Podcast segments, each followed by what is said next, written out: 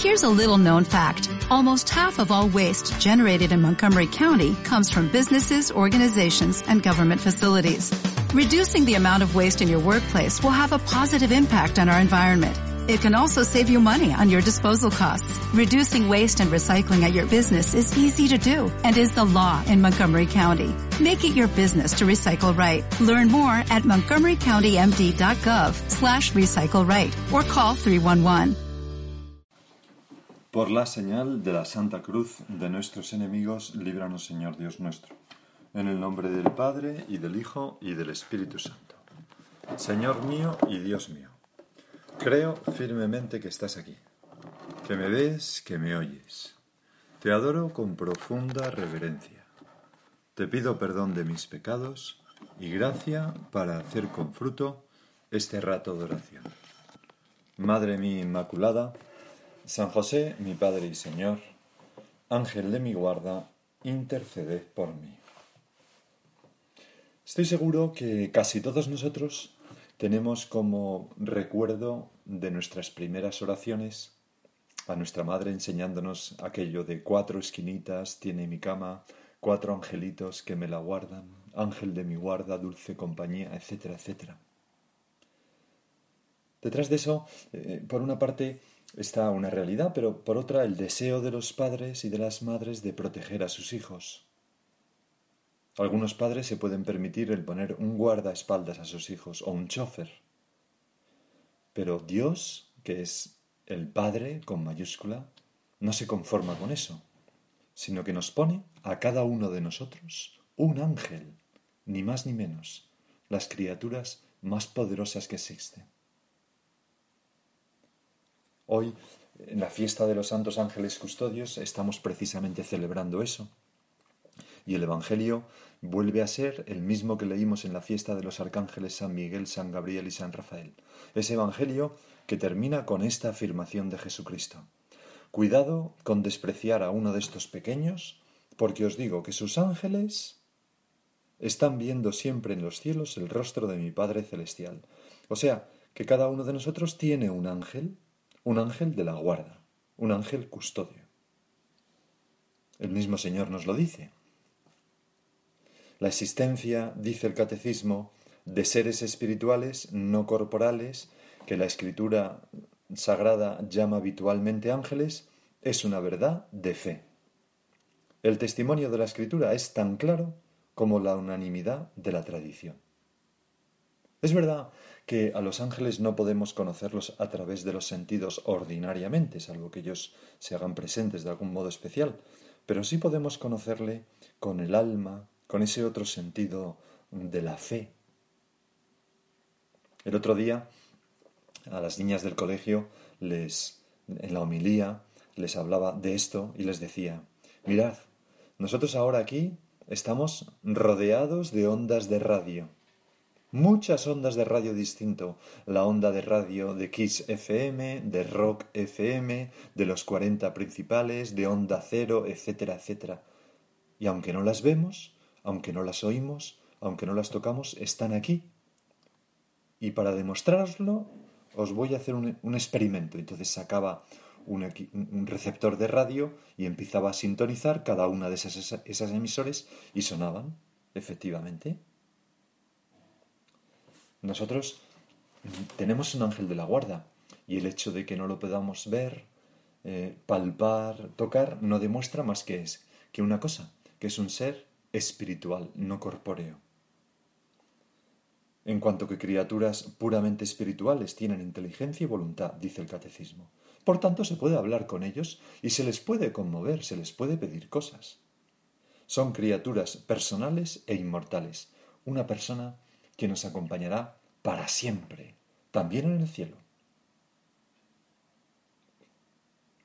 Por eso, Señor, te pedimos que nos concedas pues esa fe firme que nos permita abrirnos a la trascendencia, a esos seres espirituales y dialogar con ellos. Los ángeles superan en perfección a todas las criaturas visibles, ninguna se le puede comparar en potencia, capacidad, luz. Por eso Dios ha querido encomendarles algunas de las mm, más importantes misiones asignadas a los seres creados, aunque no la más importante, que se la asignó a nuestra Madre la Virgen, Reina de los Ángeles, el ser Madre de Dios. Y por eso los ángeles manifiestan de una manera vivísima la gloria de Dios. Daniel, el profeta Daniel, en el libro de Daniel, los contempló así. Un hombre vestido de lino, ceñidos los lomos de oro puro.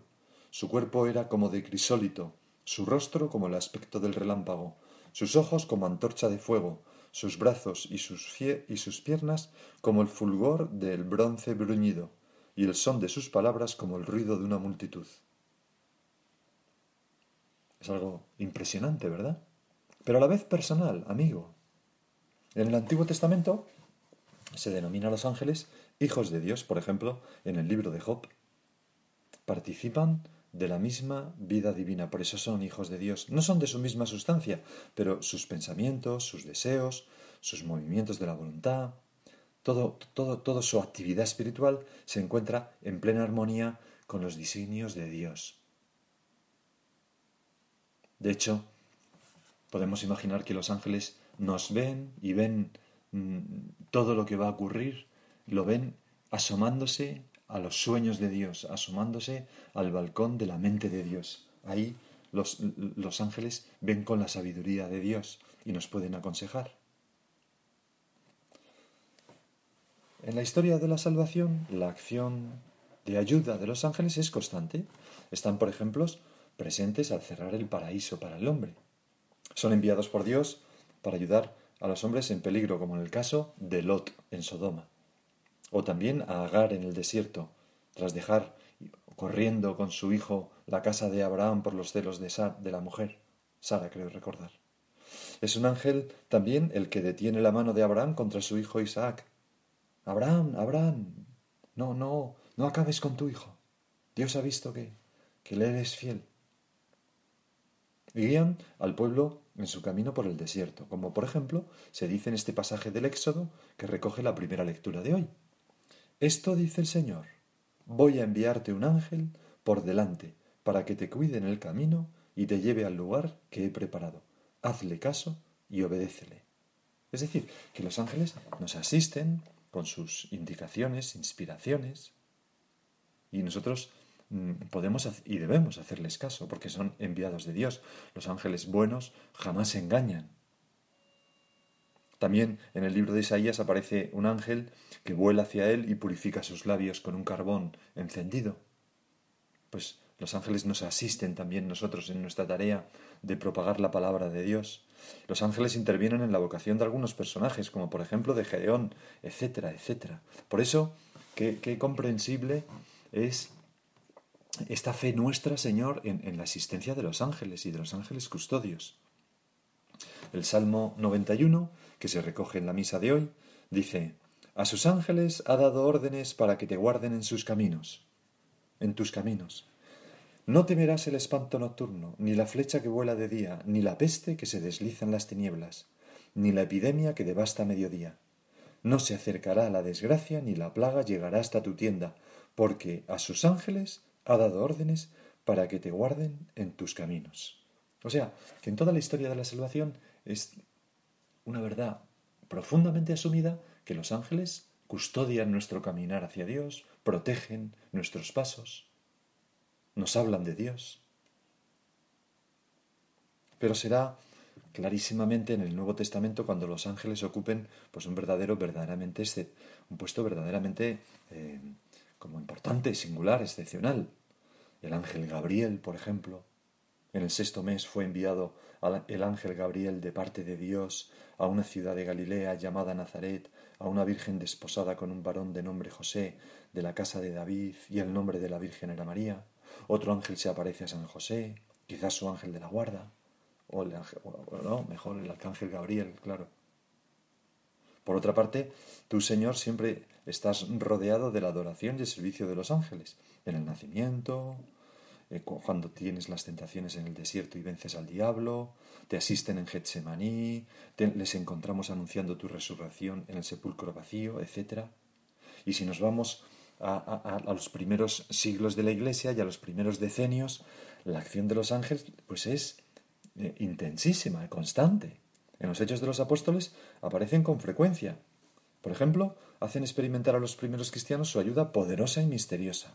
Un ángel les abrirá las puertas, las puertas de la cárcel a los apóstoles cuando el Sanedrín los mete en la cárcel. Pero el ángel del Señor, dice los Hechos, les abrió de noche las puertas de la prisión. Luego, un ángel guiará a Felipe hacia el, eunuco de la reina Candace para convertirlo. También un ángel se aparece a Cornelio y a San Pablo para poner en conjunción a esas dos personas y que el Evangelio se anuncie a los gentiles. Otro ángel libera de sus grilletes a Pedro entre dos carceleros. Un ángel se presentó en el calabozo, que quedó iluminado, y golpeando a Pedro en el costado, le despertó diciendo Levántate pronto y se le cayeron las cadenas de sus manos. Así dicen los hechos en el capítulo 12. Y un ángel se presenta a Pablo en la tormenta, camino de Roma, para tranquilizarle. Y, los primeros cristianos usaban el posesivo, ¿no? Eh, para designar al ángel como con la certeza de que cada persona tenía un ángel propio, un ángel custodio, un ángel de la guarda. Dice, eh, cuando dice, cuando va, Pedro y llama a la puerta de donde están reunidos los cristianos, como sabían que estaban en la cárcel, le dicen, estás, estás loca. Y entonces dijeron, será su ángel, el ángel de Pedro. También la liturgia pues hace eco de los ángeles. A diario entonamos el Santus. Santo, santo, santo es el Señor, Dios del universo, que es un canto angélico recogido en el Apocalipsis y lo hacemos unido a todos los ángeles. Qué bueno que en ese momento de la misa pidamos a nuestro ángel de la guarda que nos ayude a alabar a Dios como Él sabe hacerlo, como saben hacer los ángeles. Mañana celebraremos además la misa de los ángeles custodios. Y como dice San Basilio, cada fiel tiene a su lado un ángel como protector y pastor para conducirlo a la vida. Uno de los primeros padres de la Iglesia. Por eso, San José María, que tenía mucha devoción a los ángeles custodios, ya veremos por qué, escribió en camino, Te pasmas porque tu ángel custodio te ha hecho servicios patentes, y no deberías pasmarte. Para eso le colocó el Señor junto a ti. Por eso, Señor, nosotros ahora hacemos el propósito de pedir a nuestro ángel de la guardia, de la guarda, pues esos servicios que necesitamos. Oye, mm, ayúdame a vencer esta tentación. Oye, ayúdame a rezar y no dormirme. Oye, Ayúdame a encontrar sitio para aparcar, desde lo más espiritual a lo más material. San Juan Pablo II, en una catequesis de 1986, decía, Tarea de los ángeles buenos es la protección de los hombres y la solicitud por su salvación. Por eso hemos de tener confianza con nuestro ángel custodio, tratarle como un entrañable amigo, porque lo es. Quizás ponerle un nombre, oye, Pepito, Juan, María, como queramos llamarle. Y Él sabrá hacernos pues tantos servicios en las cosas ordinarias de la vida, de la vida. Desde aparcar hasta encontrar una cosa perdida. bueno, ¿quién de nosotros no, no, tiene su experiencia ¿no? de, cómo pues la devoción a los ángeles le ayuda a despertarse por la mañana a la hora en punto? O a veces eh, a mí me pasa muchas veces. Estoy en el confesionario y estoy esperando que venga una persona y le digo, Ángel de la Guarda, a ver si aparece hoy esta otra persona que hace mucho que no le veo. Y plum, aparece. Me pasa con mucha frecuencia.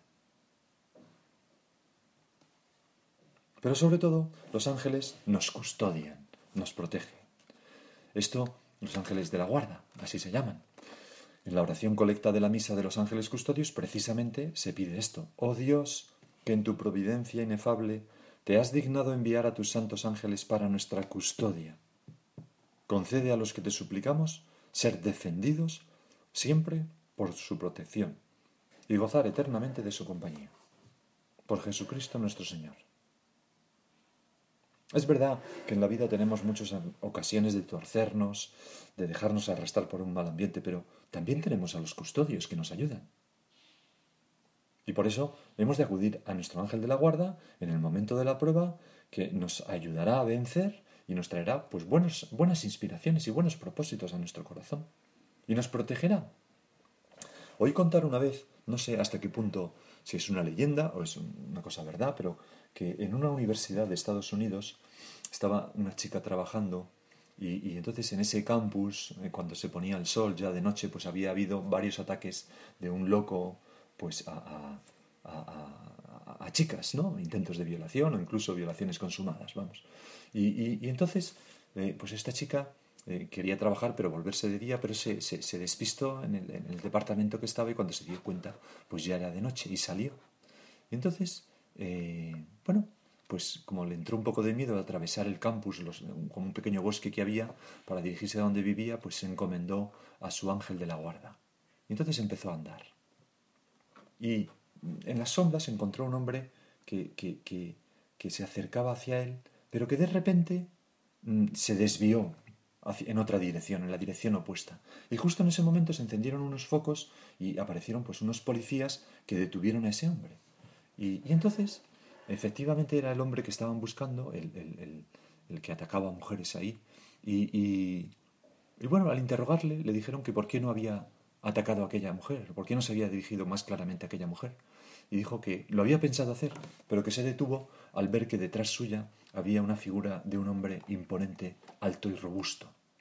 Y aquella chica iba sola. Bueno, la leyenda, la historia dice que era eh, su ángel de la guarda que se había hecho presente para defenderle. Bueno, da igual que sea verdad o que no sea verdad o que sea una historia para ilustrar una verdad profunda. A lo mejor lo es, no lo sé. Pero la verdad profunda es que nuestro ángel custodio nos defiende poderosísimamente de los ataques del enemigo, del diablo. Por eso qué bueno es que acudamos a él. Y que acudamos también a nuestro ángel de la guarda, te recomiendo, en el apostolado.